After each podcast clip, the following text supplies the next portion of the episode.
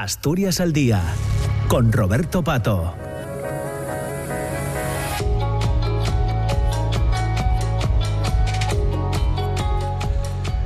10 de la mañana, 8 minutos. Entramos en la segunda parte del programa, entramos en la segunda parte de Asturias eh, al día. Eh, qué curiosa la relación de los temas que vamos a tratar hoy. Estuvimos ahora en la parte política hablando de cuestiones que tienen que ver con la, con la ley de amnistía y con eh, esa reunión que, de Bruselas por la renovación del Consejo General del Poder Judicial y ahora en esta segunda parte vamos a seguir hablando de justicia, pero lógicamente desde otro desde otro punto de vista, quizás con una incidencia muy clara eh, en, los ciudadanos. No es que los otros temas no la tengan, ya me entienden, pero vamos a, creo que a hablar de cuestiones más bien prácticas.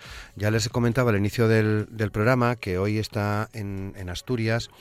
Eh, para eh, dar una conferencia en el Colegio de, Abogados de, Oviedo, una jueza que viene de, de Barcelona, es la titular del juzgado eh, de primera instancia número 23 de Barcelona, se llama Isabel Jiménez García y viene a Asturias eh, invitada por eh, la Comisión de Derecho de Familia del Colegio de Abogados y Abogadas de Oviedo, en, concreto de la Comisión de Derecho de Familia, que en alguna ocasión ya hemos hablado con ellos en torno a, formación, podríamos, podríamos decir. ¿no? Vamos a, saludar a Isabel Jiménez García. ¿Qué, ¿Qué, tal Isabel? ¿Cómo estás? Buenos días. Hola, buenos días, muchas gracias. Encantada de saludaros. A ti por compartir este espacio con nosotros. Están conmigo en el, estudio dos abogados que forman parte de esa Comisión de Derecho de Familia. Son Borja Álvarez. ¿Qué tal, Borja? ¿Cómo estás? Hola, buenos, buenos días. Muchas gracias. Y Gema Rivero. ¿Qué tal, Gema? ¿Cómo estás? Hola, buenos días. Muchas gracias.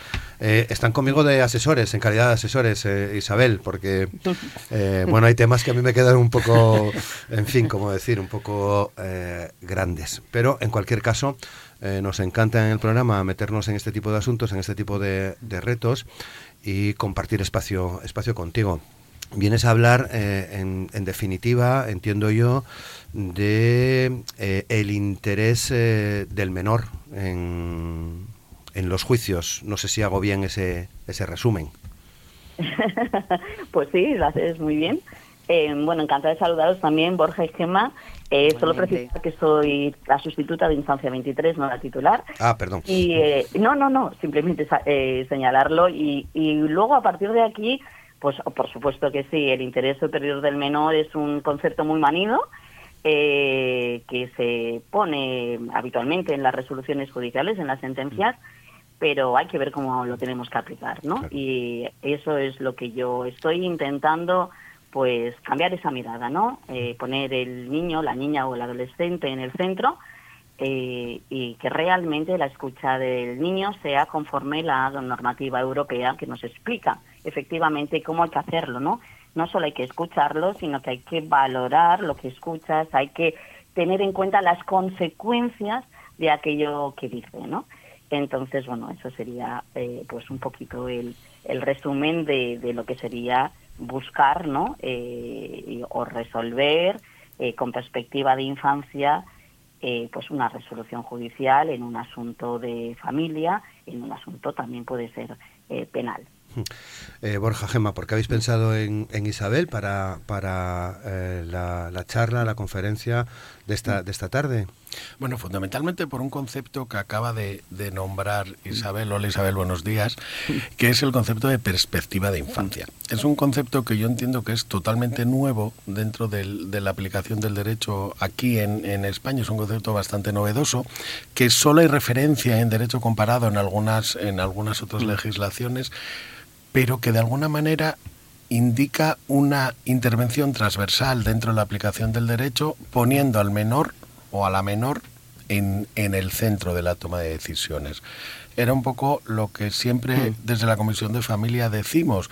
Eh, siempre se hace todo. El interés del menor implica que lo tienes que hacer todo por el menor y en este caso Isabel trata de decir con el menor porque el menor siempre lo tenemos, o sea, lo hacemos por él, pero sin él. Y entonces, en este caso, la perspectiva de infancia creo que pretende hacer eso.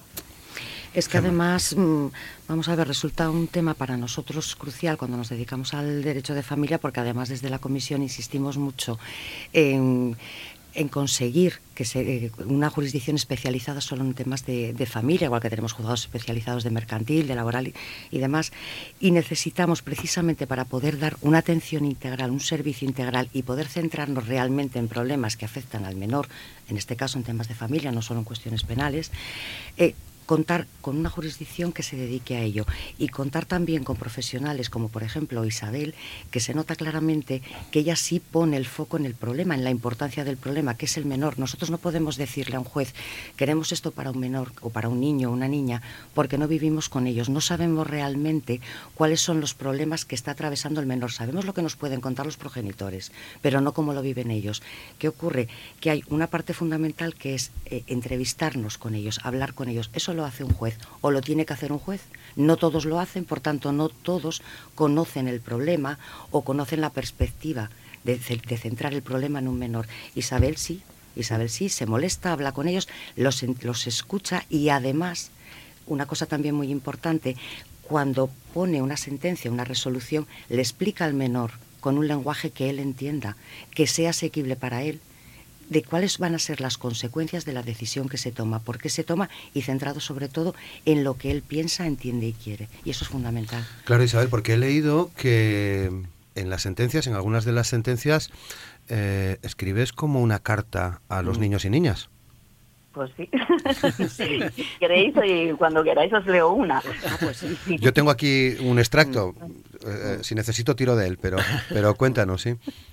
Bueno, a ver, eh, para empezar, me encanta escuchar a Borja y a Gema y sobre todo eh, estoy absolutamente conforme con la apreciación que hacen y no solo con eso, sino sobre todo los tribunales de infancia tienen que ser por y para los niños. Es decir, estamos escuchando ahora muchísimo, pues no, lo podemos poner con violencia de género, no, pues los podemos poner con menores, no, eh, pues lo podemos poner con familia, no es que la ley de eh, protección de infancia eh, contra la violencia de los niños, niñas y adolescentes dice claramente y expresamente que se crearán tribunales de infancia y adolescencia. Y eso es lo que necesitamos. ¿Y por qué lo necesitamos? Pues porque cuando tenemos un tribunal de violencia, significa que detrás hay profesionales formados específica y expresamente para ello. No es lo mismo que un profesional conozca eh, lo que es la revictimización, eh, conozca lo que es el trauma, cómo eh, un niño o una niña actúa con el trauma, cómo se producen los abusos sexuales o los malos tratos, cómo los niños y las niñas, a pesar de ello, quieren a sus padres, madres o a esa persona cercana, porque hasta que no se les hace daño, ya no hay ese rechazo, eh, porque todo empieza como un juego muchas veces, sobre todo en abusos sexuales. Claro, todo esto en juzgados que no están, no estamos especializados, en personas que no estamos especializados, porque yo tampoco estoy especializada. Yo he leído mucho, yo soy de la Asociación de Mujeres Juezas de España, donde tenemos grandes profesionales, psicólogas, trabajadoras sociales, abogadas, policías, eh, además de juezas, claro, y jueces, ¿no? Eh, que, que me han aportado muchísimo y que, he podido, pero claro, todo eso es fundamental. Ella mm, eh, quería apoyar sobre todo el tema de los eh, tribunales de infancia porque para mí es algo fundamental. Sin ellos, eh, la protección de los niños, niñas y niñas no la vamos a conseguir como queremos.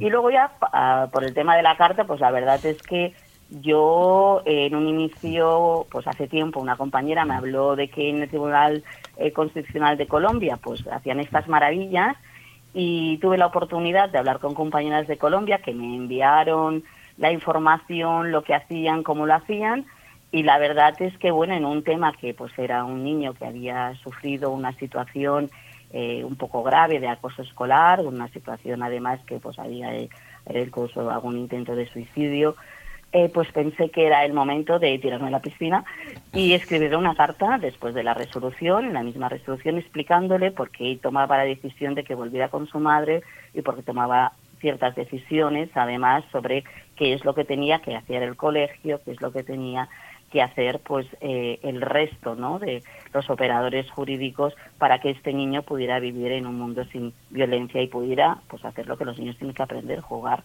y aprender, ¿no? Que es lo que les toca. La verdad es que tuve dudas inicialmente porque eh, no sabía muy bien el efecto, así que bueno, mm, hablé con terapeutas, con quienes estaban haciendo los informes, los que habían hecho los informes eh, que había yo pedido específicamente sobre cuestiones de maltrato escolar y cuando les envié la carta les dije, mira, estoy pensando en ponerlo en la resolución, pero quiero saber pues si al niño le puede provocar alguna situación estresante o me llamaron llorando y me dijeron, Isabel, no sabes lo terapéutico que es esto. Así que bueno, me lancé la piscina. No es lo habitual. No es lo habitual, no, no, es, es lo excepcional. De hecho, es lo excepcional, porque eh, era lo que, lo que comentábamos antes, ¿no? Generalmente en justicia trabajamos con los menores, pero sin los menores.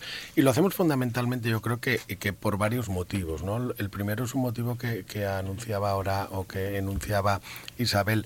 No somos especialistas en tratar con mm. menores, somos juristas. Nosotros no, no somos quienes para saber cómo llegar a un menor. Pero ciertamente y lo acaba de decir también Isabel, necesitamos recursos, necesitamos mm. apoyos que nos ayuden a llegar ahí. Cualquier paso que tenemos que dar necesitamos el apoyo de alguien que nos diga, sí, Aldo, está bien, no lo hagas, no está bien, ¿no? Esos recursos faltan y faltan también unos órganos especializados. Pues si tenemos unos órganos especializados que concentren todos los recursos que tengamos los terapeutas, que tengamos los especialistas a los cuales poder acudir, pues todo ello redunda eh, inevitablemente en el beneficio de los menores.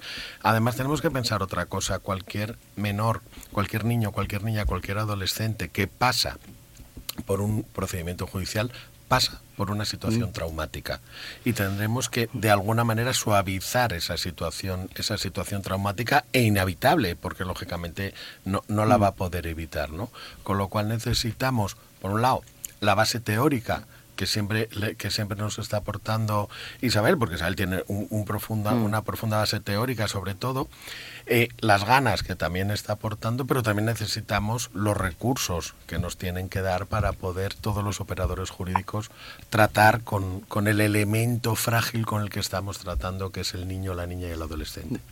Sí, efectivamente, y bueno, por, por rematar un poco lo que, lo que estaba comentando Borges, lo que estaba comentando Isabel, eh, desde nuestro punto de vista como operadores jurídicos, como abogados, lo que nosotros nos estamos encontrando son una serie de limitaciones que tampoco somos capaces de encontrar a la vez quién nos las puede suplir. Es decir, bueno, ese tema de formación, ese acercamiento, y sin embargo Isabel, ella por sí misma estuvo buscando la forma de poder llegar a ese menor desde todos los puntos de vista, no solamente el jurídico, no solamente darle una solución al problema familiar o intrafamiliar que existiera, sino además buscar que ese llegar a ese menor a lo que ella había conectado, contactado con ese menor y llegar a entenderle y llegar a hacerse entender por él. Y eso es muy importante porque estaba pensando, cuando hablamos de discapacidad, eh, sí que existen ya sentencias que se dictan en un lenguaje que sea comprensivo a la persona que tiene esa discapacidad. Sin embargo, cuando estamos hablando de un tema de menores, un tema que les afecta a ellos, una resolución que les va a condicionar o les va a marcar una pauta durante muchos años de su vida, nadie hasta ahora se había preocupado de hacerle entender al menor qué es lo que supone, lo que dicen esas sentencias, lo que dicen esas frases y qué le van a, cómo le van a afectar a él en el día de mañana. Y sin embargo, pues bueno, vemos con Isabel que efectivamente eh, ella sí se molestó y se preocupó, se rodea de especialistas, a ellas le explican cómo lo tiene que hacer y de hecho, pues bueno, francamente lo borda. Es que no podemos decir más, Isabel, de verdad. Bueno, eh, de hecho, Isabel, eh, algunas de tus sentencias han trascendido y, mm. las hemos visto y, se, las puede comprobar cualquiera, ¿no? En, en distintos medios de comunicación, pero ¿qué te dicen en la, en la profesión? ¿Qué opinan tus compañeros y compañeras? Si es que, si es que te dicen algo, claro. Bueno, a ver, eh, eso también depende de la sensibilidad, ¿verdad? Mm. Eh, eh, pues desde compañías, la Asociación de Mujeres Juezas, pues la verdad es que la en, en, el resumen del año, pues la han puesto como, han indicado que era la resolución del año, así que yo muy orgullosa que mis compañeras piensen así, ¿no? Tanto juezas como las compañeras abogadas, psicólogas y, demás. Y luego, pues, eh, lo, de la carta al, niño, la niña y adolescente, la verdad es que es algo que sí que sí que ha, ha, sido muy impactante, ¿no? Eh, me ha escrito muchas muchas personas, pero no solo juristas, ¿no? Sino personas pues que, me han encontrado pues por LinkedIn. Yo soy poco de redes pero bueno. Eh, y pero sí que tengo algo de LinkedIn porque a veces cuelgo alguna cosa cuando tengo tiempo. Y, y la verdad es que ha sido para mí también muy emocionante no porque yo sinceramente cuando lo hice yo no pensé en el impacto en el impacto social jurídico no yo pensé en el impacto para el niño eh, para explicarle, para que se sintiera, ¿no? Que, que, bueno, que eso se había acabado, que ya eh, podía normalizar una vida, ¿no? Y la verdad es que, pues a mí me impactó el impacto. bueno, sorprendió, me sorprendió. Pero la verdad es que sí, la, la, el tema, yo creo que en, en la judicatura somos muy conscientes, la mayoría de, de los compañeros y compañeras, que tenemos que avanzar en infancia. Eso sí que hay un clamor eh, en toda la judicatura, ¿no? Que tenemos que avanzar. Podemos pensar que la manera es diferente. Yo mm, opto por los tribunales de infancia solo para ellos, porque se lo merecen y porque lo necesitamos y porque tenemos que proteger a los futuros adultos. Es que hoy son niños, pero son hoy. Mañana ya no lo son, ¿no? Como dice, ah, como decía Gabriela Mistral, ¿no? Entonces, eh, mm, es, es, fundamental ¿no? que, que, tengamos la conciencia de que, de que no es lo mismo tratar a un niño, escuchar a un niño, eh, poner al niño en medio cuando es un divorcio en el que no hay violencias, en el que no hay indicios de abusos, en el que cuando es un divorcio o es una situación en la que efectivamente este niño está teniendo una situación pues de, de un abuso o de, un, o de una situación de, de violencia, ¿no? Em, mm, para mí no es lo mismo, los conocimientos que necesitan son diferentes, necesitamos muchísima especialización y, y yo no me paso el día pidiéndolo. Eh, ahora que tenemos una ministra, ¿no? la Estira Rego, una ministra de Juventud e Infancia, pues pues eh, se lo pido directamente desde aquí, ¿no? Eh, yo en las resoluciones judiciales también estoy poniendo un, un párrafo, un obiterdicta que llamamos, ¿no? que es algo que no tiene que ver con la resolución, pero que, pero que lo pongo expresamente para, para visibilizar la situación, pues en las últimas resoluciones también he puesto un obiterdicta poniendo de manifiesto que desde hace un año deberíamos tener los tribunales de infancia y no solo los tribunales de infancia, sino la formación para todos los eh, juzgados de familia, de, bueno, de todos los que vamos a, al final a trabajar, ¿no? Con asuntos que son de los niños. Desde luego. Bueno, nos quedan cuatro minutos, eh, básicamente. Eh, encaja perfectamente en ese interés que tenéis en la comisión, Gemma y Borja, de formar de formación, ¿no? Sí. Sí, porque vamos a ver la orientación de, la Comisión de Familia cuando surge, bueno, aparte de las inquietudes que teníamos en común en el mundo del derecho de familia, nos damos cuenta que, bueno, las dudas nuestras son las dudas también de muchísima más gente, que todos necesitamos formación y vamos buscando y viendo los campos con los que a diario nos enfrentamos y las situaciones y nos damos cuenta de que la formación es fundamental, continua y constante. Y, por ejemplo, bueno, pues en estas cuestiones que hace como 15 años, que no es nada jurídicamente hablando en el tiempo, 15 años, pues ni nos las estábamos planteando o las veíamos con una perspectiva muy lejana, como dentro de siglos, por decirlo de alguna manera, hoy en día nos damos cuenta que el toc-toc del derecho llama a tu puerta y te llama así, oye, que ahora esto es así, que lo necesito, y todos a formarnos. Y el objetivo de la comisión, uno de ellos que es ese, además de, insisto, luchar por tener acceso a una jurisdicción especialista y especializada en familia, vemos que es, que es necesario, que es muy importante y que todos necesitamos aprender de todos. Y por eso, por eso estamos aquí. Sí, además encaja perfectamente con el tipo de formación que queremos mm. dar. Eh, porque por un lado, eh, todos tenemos en la mente la formación reglada, parece, de la universidad, de que tenemos que aprender la teoría y tal. Pero siempre hay que aportar nuevas perspectivas, siempre hay que aportar nuevas visiones, siempre yo creo que hay que aportar cosas que te hagan pensar y que te hagan valorar la necesidad que llevamos planteando desde hace mucho tiempo de una jurisdicción especializada. Bueno, Isabel, no sé si conoces Asturias o si es tu primera vez. Sí, no, no, la conozco. La... vale. Ah, eh, la conozco y me encanta. No, es decir, me, ah, me encanta Asturias, pero me encanta eh, la gente, me encanta la comida, como podría ser de otra manera. Y la sidra, cuidado. Y la sidra. Muy, Muy bien. Eh, bueno, Isabel, que tengas buen viaje y esta tarde en el Colegio de, Abogados y Abogadas de, Oviedo para, para, hablar, entre otras cosas, de esta perspectiva de, infancia que parece uno de los, eh, y, seguramente es uno de los puntos clave. Mm, igual os convoco para otro programa, si os parece. ¿eh? Aprovecho. Y muchas gracias por compartir este tiempo con, con nosotros, Isabel. Un placer, muchas gracias. Muchas gracias a vosotros, un placer para mí, de verdad. Saludos, saludos. Tengáis un buen día. Gracias, gracias. Y también, eh, Gemma Rivero, muchas gracias por participar en el programa. te esperamos también más veces. Y Borja Álvarez, pues lo mismo te digo, muchas gracias. Gracias a vosotros. Nos esperamos más veces. Y mañana, mañana vamos a hablar de inteligencia artificial. No sé si están al tanto de que Universidad y Ayuntamiento de Siero van a abrir un centro de investigación en Lugones centrado en la inteligencia artificial. Ya saben que es uno de los temas de los que también nos gusta hablar. De hecho, mañana nos acompañará el catedrático de Filosofía del Derecho de la Universidad de Oviedo, Roger Campione, para hablarnos de este asunto. Eso en la primera parte. Y en la segunda parte hablaremos de, hablaremos de cine, hablaremos de, de, un, eh, de una película, eh, Habitando el Tiempo, eh, que nos va a llevar también a conocer una iniciativa que tiene que ver con la Asociación de Mujeres Cineastas de España, que parece, seguramente, tendremos una delegación eh, en Asturias. Mañana a las 9 en la radio pública en RPA, Asturias al día. Feliz jueves, hasta mañana.